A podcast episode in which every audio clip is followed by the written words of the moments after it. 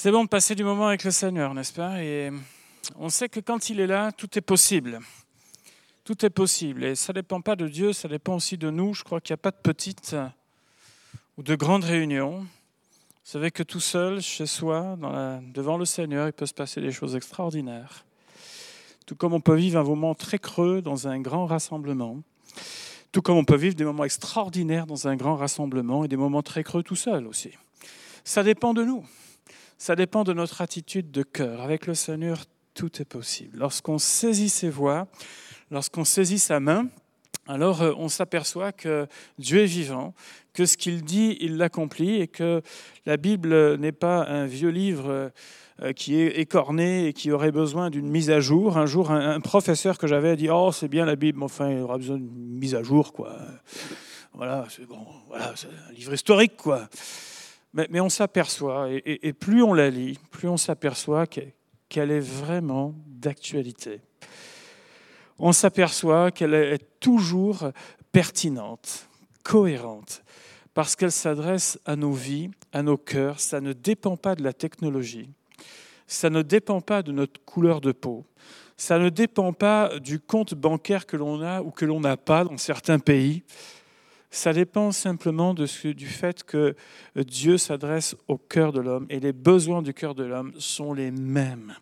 Ils sont les mêmes partout. Et Dieu, je crois, y répond. On va voir ce soir une histoire et la lecture euh, va être peut-être un petit peu longue. C'est dans Jean chapitre 9, mais en réalité, il faudrait lire tout le chapitre 9, mais on ne va pas lire tout le chapitre 9. On va commencer au verset 13 et à partir du verset 13, vous comprendrez tout ce qui s'est passé auparavant dans cette lecture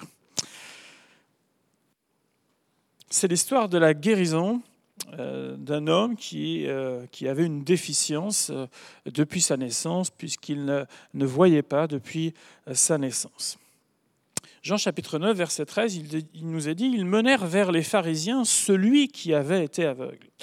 Or, c'était un jour de sabbat que Jésus avait fait de la boue et lui avait ouvert les yeux. De nouveau, les pharisiens aussi lui demandèrent comment il avait recouvré la vue, et il leur dit, il a appliqué de la boue sur mes yeux, je me suis lavé et je vois. Sur quoi quelques-uns des pharisiens dirent, cet homme ne vient pas de Dieu, car il n'observe pas le sabbat. D'autres dirent, comment un homme pécheur peut-il faire de tels miracles? Et il y eut division parmi eux.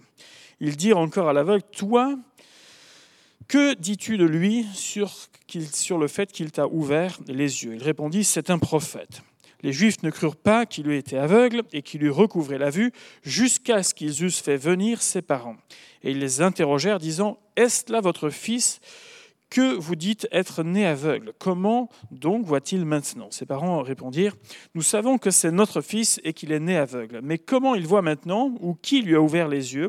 C'est ce que nous ne savons. Interrogez-le, je vais y arriver, lui-même il a de l'âge, il parlera de ce qui le concerne. Ses parents dirent cela parce qu'ils craignaient les Juifs, car les Juifs étaient déjà convenus que si quelqu'un reconnaissait Jésus pour le Christ, il serait exclu de la synagogue. C'est pourquoi ses parents dirent, il a de l'âge, interrogez-le lui-même. Les pharisiens appelèrent une seconde fois l'homme qui avait été aveugle et ils lui dirent, donne gloire à Dieu, nous savons que cet homme est un pécheur. Il répondit, s'il est un pécheur, je ne sais. Je sais une chose, c'est que j'étais aveugle et que maintenant je vois. Lui dire, que t'a-t-il fait? Comment t'a-t-il ouvert les yeux? Il leur répondit, je vous l'ai déjà dit et vous n'avez pas écouté. Pourquoi voulez-vous l'entendre encore? Voulez-vous aussi devenir ses disciples?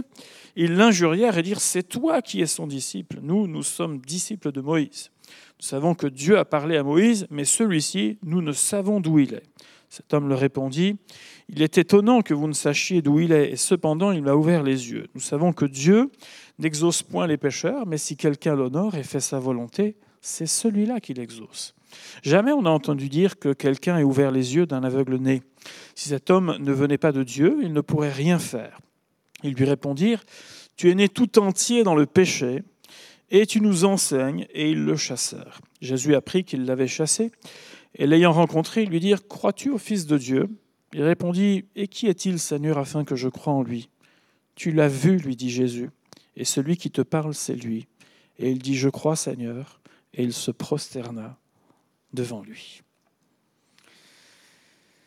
À la lecture de ce récit, j'ai envie de dire Mais quelle histoire pour une guérison. Mais quelle histoire En principe, ça aurait dû être un témoignage réjouissant, et ce, quelle que soit la nature de la bénédiction, que ce soit une guérison euh, dans ce cas-là, euh, qu'il ait été aveugle, que ce soit une maladie particulière ou qu'il ait eu un exaucement euh, particulier de sa vie, ça aurait dû être un moment de réjouissance, un moment où les uns les autres, on se dit, mais c'est vraiment tellement fantastique ce qui t'arrive et ce que Dieu a fait pour toi. Un témoignage, ça sert à ça en principe, non? C'est pour à la fois qu'on glorifie le nom de Dieu, mais aussi on se réjouit pour la personne qui, euh, qui a vécu quelque chose de particulier, ce que l'on appelle un miracle. Jésus guérit un homme donc qui avait cette cécité depuis euh, sa naissance, un, jour de sabbat, c'est-à-dire un jour où en principe on est censé ne pas faire de travaux. Et cela suscite beaucoup de réactions, ça suscite même des oppositions. Il y a ces gens qu'on appelle les pharisiens. Les pharisiens, vous savez, ce sont ces gens qui vont exercer une énorme pression sur, euh, euh, sur cet homme et puis sur la famille de, cet homme et que l'on, que l'on nomme donc les pharisiens. Ces gens sont des gens qui sont instruits. C'est-à-dire que c'est des gens qui savent parler. Vous êtes sûrement déjà retrouvé avec des gens qui savent parler et qui sont capables, dans certaines situations, même quand ils ont tort, de vous retourner les choses d'une telle façon qu'au final, ils en finissent par même avoir les honneurs. Vous en connaissez les gens comme ça? Mais oui. Ils sont doués, ils sont forts, ils savent vous manier les mots et vous retourner les choses. C'est impressionnant. Parfois, je regarde, il y a quelques années, il y avait un, personnage qui, dans ce domaine, me, me fascinait, qui, même lorsqu'il avait tort sur le fond, était capable de vous dire les choses d'une telle manière qu'à la fin, vous auriez pu dire Ah ouais, ah ouais, c'est bien et je l'écoutais rien que pour observer la manière dont il était capable de nous embrouiller. Je vais taire son nom. Ce sont des gens qui sont influents, ces pharisiens. Ils sont influents. Ils sont aussi en groupe et très souvent, on les voit dans les évangiles venir en groupe, en meute. Parce qu'il y a une certaine force. Il y a celui qui parle, puis il y a tous ceux qui sont autour, vous savez, et, au bout d'un moment, ça peut paraître impressionnant aussi. Ils ont l'art de provoquer l'agitation. Ce n'est pas le seul endroit où ils vont le faire, et là, en l'occurrence, ils vont provoquer l'agitation. Et vous savez que l'agitation, ça augmente la pression. On en sait quelque chose, nous en France, euh, bon, pendant quelques mois, on a des gens qui ont été quand même capables de, suscité une certaine agitation. Euh, voilà parmi nous et on peut dire que voilà ça n'a pas servi forcément à rien puisque ça a fait bouger un certain nombre de, de lignes donc des gens qui savent agiter ils se veulent être aussi des représentants religieux en tout cas c'est comme cela qu'ils se présentent ils sont euh, pour eux en tout cas dans leur esprit ils sont une norme ils vous disent ce qui est bien et ils vous disent ce qui n'est pas bien et il résume en, quelque sorte la, vie avec Dieu en termes de règles. C'est bien ou c'est pas bien. Alors vous savez que les règles, il en faut dans la vie. Lorsqu'on va chez chacun d'entre nous, il y a des règles. Et il vaut mieux qu'il y en ait d'ailleurs, parce que sinon, si c'est l'anarchie à la maison, on s'en sort plus. Il faut des règles. Mais si on devait résumer notre vie, ou la vie qui se passe par exemple chez nous uniquement aux règles, tu rentres, tu t'essuies les pieds sur le paillasson, tu enlèves tes chaussures, tu te laves les mains avant de manger. Si on devait résumer uniquement la vie d'un foyer à des règles, ce serait bien triste, non? Il en faut, mais c'est pas que ça. Et dans l'esprit de ces gens-là, c'était la rigidité de la règle, de la règle, de la règle. Mais fort heureusement, on vit autre chose que ça.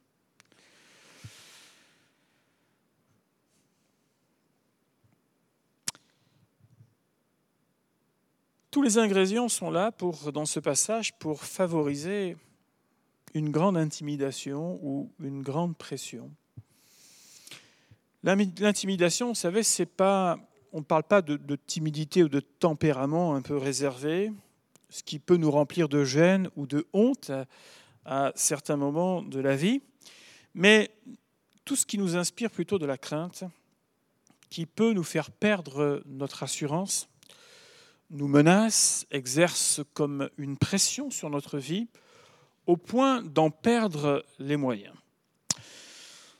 Se laisser vaincre par ce genre de situation, ça peut nous amener à arrêter un projet personnel. Ça aurait pu amener cet homme à ne pas vivre la fin de cette histoire, c'est-à-dire ce moment, ce court tête-à-tête avec Jésus, mais si important avec Jésus. Ça peut arrêter donc le travail de Dieu aussi dans notre vie. Vous savez, il y a ces petites phrases que l'on peut connaître, que l'on a entendues, que j'espère on n'a pas prononcées, mais ces petites phrases destructrices. Ces choses-là ne sont pas faites pour toi. Tu es bon à rien, tu n'es pas capable. Tu peux pas. C'est plus de ton âge. Qu'est-ce que tu vas t'empoisonner avec ceci ou cela? Vous savez, à l'époque euh, de la reconstruction du temple, le temple a eu besoin d'être reconstruit, différentes périodes de l'histoire dans l'Ancien Testament, Esdras chapitre 4, verset 4, il nous est dit que les gens du pays découragèrent le peuple de Juda et l'intimidèrent pour l'empêcher de bâtir. Et ils gagnèrent à prix d'argent des conseillers pour faire échouer son entreprise. il en fut ainsi pendant toute la vie de Cyrus, roi de Perse, jusqu'au règne de Darius, roi de Perse. Et vous savez, ce, travail-là de Sape nous amène à quelques versets plus loin dans ce livre d'Esdras, chapitre 4, au verset 24, nous est dit Alors s'arrêta l'ouvrage de la maison de Dieu à Jérusalem, et il fut interrompu jusqu'à la seconde année du règne de Darius, roi de Perse. Le découragement et l'intimidation. Pourtant, vous savez, on n'est pas dans des chantiers euh, automatisés à l'époque, et je suppose qu'il devait y avoir beaucoup de gens à l'ouvrage, soit directement, soit indirectement, pour que la reconstruction se fasse. Et vous savez, il y a tout un phénomène d'inertie quand on est beaucoup à travailler ensemble. on s'encourage ensemble, on se motive ensemble. Et même si un matin, on se dit, bon, euh, pas trop envie d'y aller, on y va quand même, parce qu'il parce qu'il y a les autres. Et, voilà, on et donc pour décourager des dizaines, voire peut-être au-delà, des centaines peut-être de personnes qui étaient là euh, à l'ouvrage, il faut le faire quand même. Il faut, une capacité de nuisance importante jusqu'à venir semer. Vous savez, c'est comme le, petit ver là, qui, qui vient s'introduire et qui va venir euh, détruire petit à petit jusqu'au moment où l'opinion bascule et où là, tout le monde a les bras par terre. Mais ils y sont arrivés. Et je suppose qu'il a fallu pas mal de persévérance, mais ils y sont arrivés. Il a une capacité de nuisance qui est assez impressionnante. Et ces pharisiens sont doués pour ça. Bien sûr, ils pensent qu'ils sont dans leur bon droit lorsqu'ils font ça. Mais n'y a-t-il pas aussi des ouvrages qui sont peut-être arrêtés dans nos vies? Des domaines où l'on vit la confusion, le découragement, on a laissé tomber parce qu'on se dit j'ai essayé et puis ça suffit. La frustration, on a perdu toute perspective d'avenir et tout, à un moment donné, devient insurmontable, difficile et voire impossible. Et ça met comme une pesanteur sur notre cœur ou bien une frustration dans notre vie. Et on va voir que ces pharisiens ont déployé toute une palette, tout un arsenal pour vouloir déstabiliser cet homme-là. Du verset 16 à 18, tout d'abord, il est question de remettre en cause l'auteur même du miracle, c'est-à-dire Jésus. Cet homme ne vient pas de Dieu car il n'observe pas le sabbat, la loi, la règle. Comment un homme pécheur, donc ça c'est leur déduction, peut-il faire de tels miracles? Il y a quelque chose qui s'oppose, donc ce n'est pas possible. Et d'ailleurs, ils vont même remettre en cause le fait qu'il y ait eu un miracle en se disant, mais non, après tout, c'est une histoire inventée pour faire monter un peu la mayonnaise. Ils vont aller jusque-là. Vous savez, d'une déduction à une autre, à une autre, on dit, puisque cet homme est pécheur, donc il ne peut pas faire un miracle, donc il n'y a pas eu de miracle, donc c'est une supercherie. On introduit le doute. Le problème, c'est que cet homme, euh, non seulement bien sûr ses parents le connaissent, mais on suppose, vous savez, on n'est pas dans des villes, on n'est pas dans une métropole comme Bordeaux à l'époque, et beaucoup de gens se connaissent. Et que cet homme, il est là devant eux et il voit. Il voit. Ça nous rappelle euh, le texte de la Genèse, euh, lorsque Satan a voulu attenter, Dieu a-t-il réellement dit. T'es sûr? C'est comme ça qu'il a formulé Incapable de se réjouir. Ça dépasse, ce qui se passe dépasse leur incompréhension. Mais qui peut essayer d'expliquer un miracle? On n'explique pas un miracle. On se réjouit pour un miracle. Je ne sais pas comment Dieu fait, mais nous savons qu'il le fait dans sa grâce, dans sa bonté, dans sa fidélité, dans sa grandeur, dans sa toute-puissance. Et parfois, dans ce doute, vient cette question, mais croire en Dieu, est-ce que ça sert à quelque chose? C'est bon pour les faibles, c'est bon pour les gens de rien, c'est bon pour les gens qui ont besoin d'une béquille dans la vie, mais à quoi ça sert? À quoi ça sert? Je trouve que de plus en plus de gens croient en quelque chose aujourd'hui. On avait, il y a encore quelques décennies, beaucoup de gens, en tout cas ici, dans ce pays, qui croyaient en rien, ou en eux-mêmes, et un petit peu en Dieu. Mais aujourd'hui, beaucoup de gens croient en quelque chose. Ah, ils croient dans une force, ils croient dans un tas de choses, un tas de courants, d'idées, mais ils croient en quelque chose. De plus en plus, ces gens croient en quelque chose. Ce qui fait que lorsqu'on parle de Dieu, ça ne devient plus un sujet tabou, mais c'est quelque chose qui vient s'ajouter à d'autres choses. Mais la Bible nous dit que Dieu est un Dieu jaloux. Il ne partage pas. Dieu est un Dieu unique. Il est le seul vrai Dieu. Des philosophes, il y en a eu, il y en aura encore. Des courants de pensée, il y en a eu, il y en aura encore. Des modèles pour vivre un certain bien-être, il y en a eu, il y en a il y en aura encore. Mais celui qui peut changer le cœur de l'homme, c'est Dieu, parce qu'il est le créateur du ciel, de la terre, mais aussi de nos vies. Il est le concepteur de nos vies. Et il connaît chaque cellule de nos Il sait de quelle pâte nous sommes formés.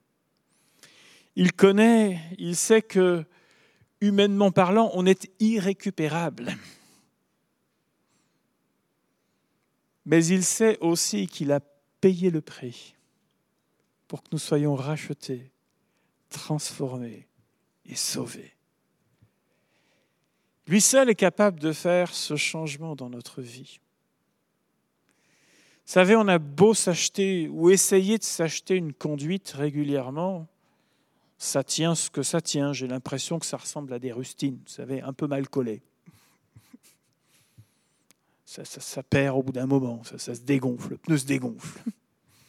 Jusqu'au moment où il est à plat à nouveau. Alors on regonfle, on remet une autre rustine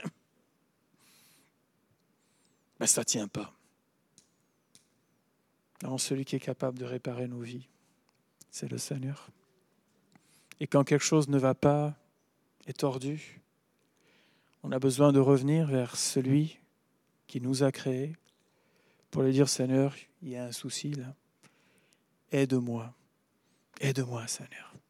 Dieu aime quand on vient vers lui de tout son cœur. Ces gens-là vont exercer aussi une pression sur les parents. Et les parents savaient que s'ils reconnaissaient publiquement Jésus comme le Christ, ils seraient exclus de la synagogue. Et qu'on se comprenne bien, l'exclusion, c'était une honte à cette époque-là. L'exclusion, c'était, euh, c'était le fait lorsque vous rencontriez une personne dans la semaine pour un besoin, vous savez,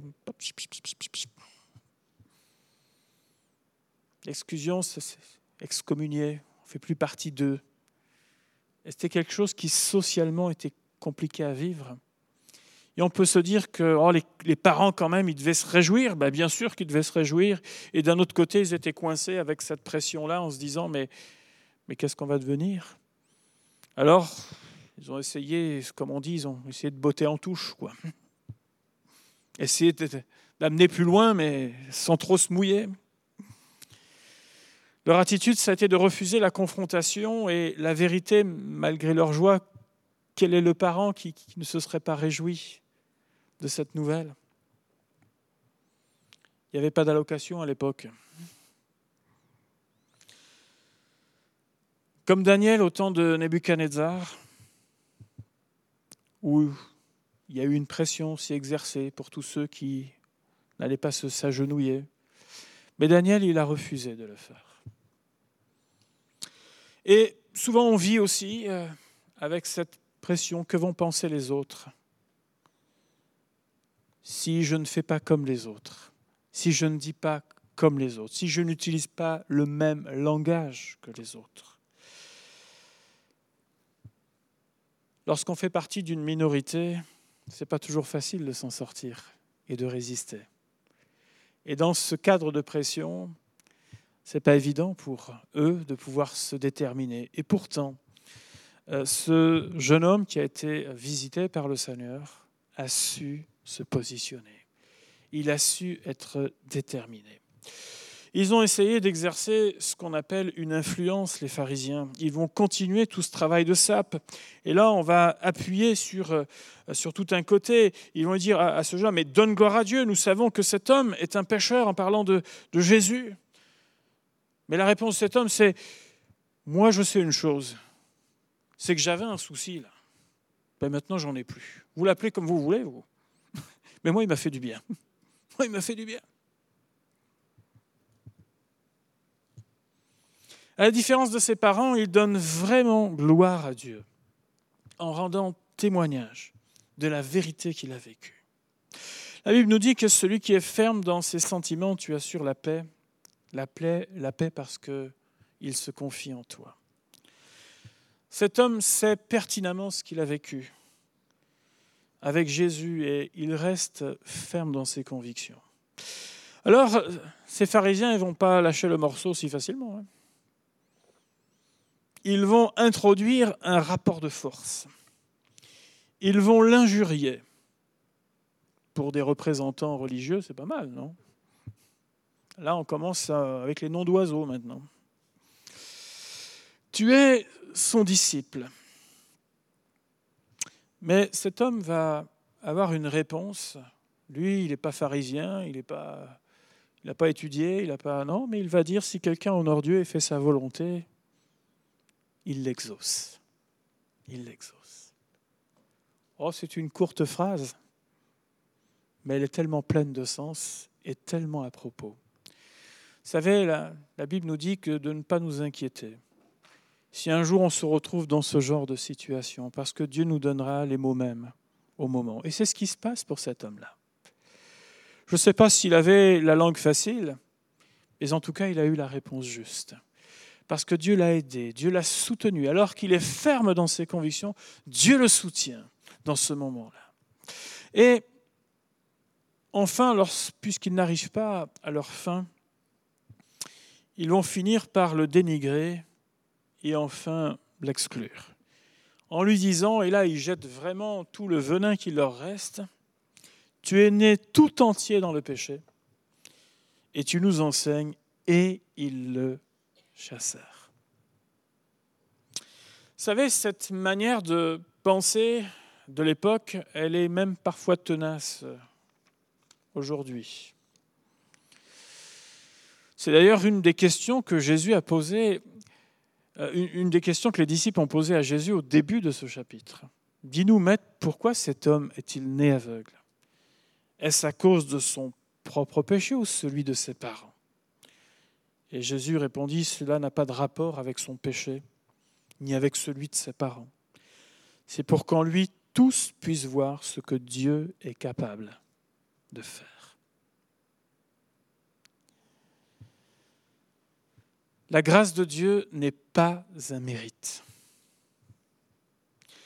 Mais Dieu nous invite à nous tourner vers lui de tout notre cœur. Bien sûr, nous sommes invités à ôter les obstacles éventuels à sa grâce. Vous savez, il m'est arrivé de rencontrer des gens vraiment culpabilisés par ce genre de discours. Oh, toi, si tu n'es pas guéri, c'est parce que tu dois avoir quelque chose de bien caché. Et lorsqu'on me raconte ce genre d'histoire, généralement déjà j'ai honte de connaître les gens qui ont pu dire ça. Et ensuite commence un travail, celui de dire, est-ce qu'il y a quelque chose sur votre conscience? Parce que c'est une possibilité. Si vous me dites oui, on va adresser ce besoin maintenant. Mais si vous me dites qu'il n'y a rien, alors arrêtez de vous torturer, parce qu'on est tous des pécheurs. Et en plus de vivre ce que vous vivez, ne vivez pas en plus la culpabilité.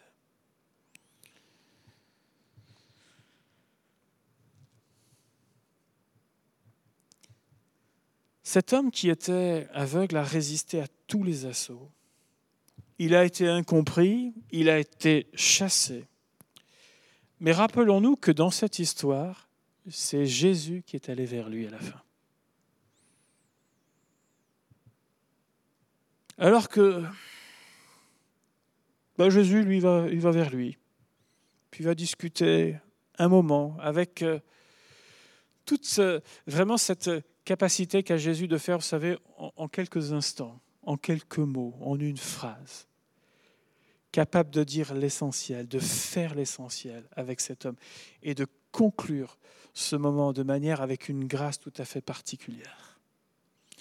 Il y a eu comme un rendez-vous pour lui, alors qu'il était certainement partagé entre la joie de ce qu'il avait vécu et en même temps partagé avec l'incompréhension qu'il vivait et toute, euh, toute cette guerre-là qui était là devant lui, euh, presque l'incompréhension qu'il vit là. La fin de l'histoire, est magnifique parce que Jésus le rencontre et cet homme finit par l'adorer. Non seulement ses yeux physiques lui ont été rendus, mais sa vie entière a été éclairée ce jour-là. Dans toutes les circonstances que nous pouvons vivre les uns comme les autres, il est important de ne pas regarder aux choses visibles, mais de regarder à l'invisible, à Dieu qui agit dans l'invisible. Et les répercussions de son action seront, elles, bien entendu, visibles. On ne s'appuie pas sur ce que les gens pensent, on ne s'appuie pas sur ce que les gens disent, on ne s'appuie pas sur des statistiques mais on s'appuie sur ce que Dieu dit. Une personne qui est nouvelle, une personne qui est capable. Et Dieu est capable de faire au-delà de ce que nous pouvons penser et imaginer dans nos vies. Il n'y a pas d'obstacle insurmontable pour notre Dieu à partir du moment où nous venons à lui de tout notre cœur. Dieu a besoin de cet accord. Dieu a besoin de ce cœur. Et Dieu a vu le cœur de cet homme-là qui non seulement avait un besoin physique, mais au-delà de ce besoin physique, était capable de se déterminer dans sa foi et de pouvoir dire, moi, oui, moi je m'attache à ce Jésus-là, qui n'est pas simplement un Jésus de règles, mais qui est un Jésus qui est capable de voir mon besoin et d'y répondre aussi. Avec l'Esprit de Dieu, certains auteurs de la Bible ont pu écrire qu'avec Dieu, nous ferons des exploits. Ils ont pu dire, avec lui, je renverse des forteresses. Avec lui, je me précipite sur une troupe en armes. Avec lui, je ne crains ni les terreurs de la nuit, ni les flèches qui volent en plein jour, ni la peste qui marche dans les ténèbres, ni la contagion qui frappe en plein midi. Si mille tombent à mes côtés et dix mille à ma droite, je ne serai pas atteint. Des auteurs remplis de l'Esprit de Dieu. Ça, c'est le psaume 91. Très souvent, les personnes viennent à Dieu parce qu'elles ont un besoin. Oh Dieu, fais ceci pour moi. Fais cela, Seigneur. Tu vois ma situation. Change les circonstances de ma vie. Guéris-moi. Et toutes ces demandes sont bien entendu très légitimes. Mais le plus important est de rencontrer Dieu et d'être déterminé à le suivre, comme cet homme. Cet homme a connu le salut dans toute sa dimension, dans son esprit, dans son âme, mais aussi dans son corps. Ce soir, ça peut être une soirée de victoire aussi pour toi, dans ton esprit, dans ton âme, mais aussi dans ton corps. Ne regarde pas aux choses visibles, mais regarde à l'invisible. Peu importe comment on vient à Jésus, le principal c'est de venir vers lui. Oh, parfois il y a un lourd sac, il y a toute une dose de culpabilité. Parfois on n'est pas fier. Mais il vaut mieux reconnaître qui l'on est et venir vers celui qui est la solution à nos vies plutôt que d'entendre et de retourner à ce que nous sommes. Et ce soir, nous avons l'occasion de pouvoir nous approcher de celui qui est capable d'opérer un changement dans vos vies. Vous savez, c'est tellement beau de voir quelqu'un qui, quelle que soit sa vie passée, vient Jésus. Et lorsque cette personne vient de tout son cœur au Seigneur, vous savez, de semaine en semaine, vous êtes capable même d'observer le changement dans cette vie. Vous êtes capable de, de voir ce que Dieu est en train de faire. Et vous êtes là les témoins de la grâce de Dieu sur cette vie, non pas parce que cette personne mérite, mais parce qu'elle est venue auprès de celui qui peut toutes choses. Mon ami, ce soir, le Seigneur te donne cette occasion de pouvoir venir vers lui. Peu importe ce qu'il y a dans ta vie, dans ton cœur. Le principal, c'est que tu ailles vers celui qui peut faire toutes choses en toi. Alléluia. On va prier ensemble le Seigneur. Et puis, euh, nous allons avoir un temps d'appel. Tout ce qui peut être fatigué, chargé.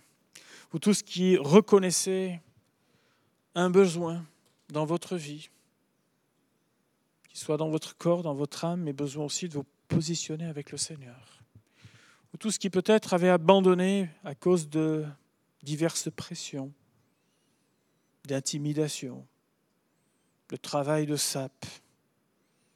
Mais pourtant, le Seigneur désire faire revivre, revivre sa parole en vous, parce que sa parole, elle est la vérité. Et un mot de Jésus suffit pour changer votre vie. Venons à lui tout simplement ce soir. Seigneur notre Dieu, notre Père. Ta parole est la vérité, Seigneur. Et tout ce qui est écrit est là pour nous servir d'exemple.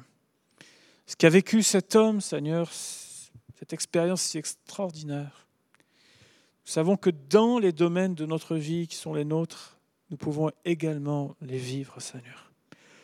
Malgré tout, malgré ce qu'on peut dire, malgré ce qu'on a pu dire sur nos vies, malgré l'existence, notre propre existence, malgré nos erreurs, malgré ce que parfois nous portons. Seigneur mon Dieu, tu ne demandes qu'une chose, c'est que l'on vienne à toi, Seigneur. Et je veux te prier ce soir, Seigneur, que dans ce lieu, Seigneur, ta parole soit confirmée, dans des vies qui en ont besoin, que nous soyons les témoins de l'action du Saint-Esprit ce soir dans les vies. C'est ma prière, Père, au nom de Jésus. Alléluia.